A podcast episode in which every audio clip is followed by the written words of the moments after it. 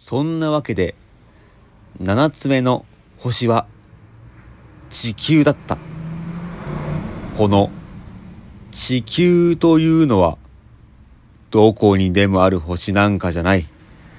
数えてみると王様がもちろん黒い顔の王様も入れて111人。塵の博士が7000人。仕事人間が90万人。飲んだくれが750万人。見えっ張りが3億1100万人で、合わせてだいたい20億の大人の人がいる。地球の大きさをわかりやすくするこんな話がある。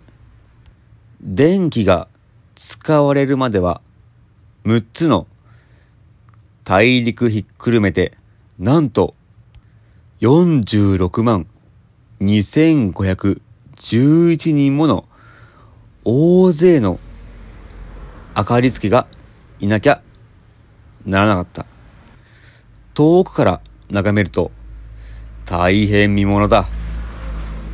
この大勢の動きはバレエのダンサーみたいにきちっきちっとしていた。まずはニュージーランドとオーストラリアの明かりつけの出番が来る。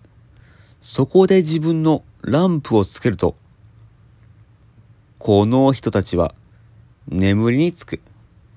すると次は中国とシベリアの番が来て、この動きに加わって終わると裏に引っ込む。それからロシアとインドの明かりつけの番になる。次はアフリカとヨーロッパ。それから南アメリカ。それから北アメリカ。しかも、この人たちは自分の出る順を絶対に間違えない。でも、北極に一つだけ、南極にも一つだけ、明かりがあるんだけど、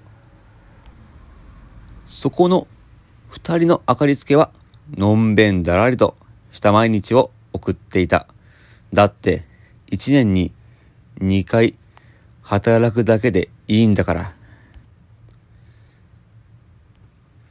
ただいまの朗読は、ナルットパペットモンスターズの中身でした。引き続き、青空文庫、あの時の王子くん28人リレー朗読をお楽しみください。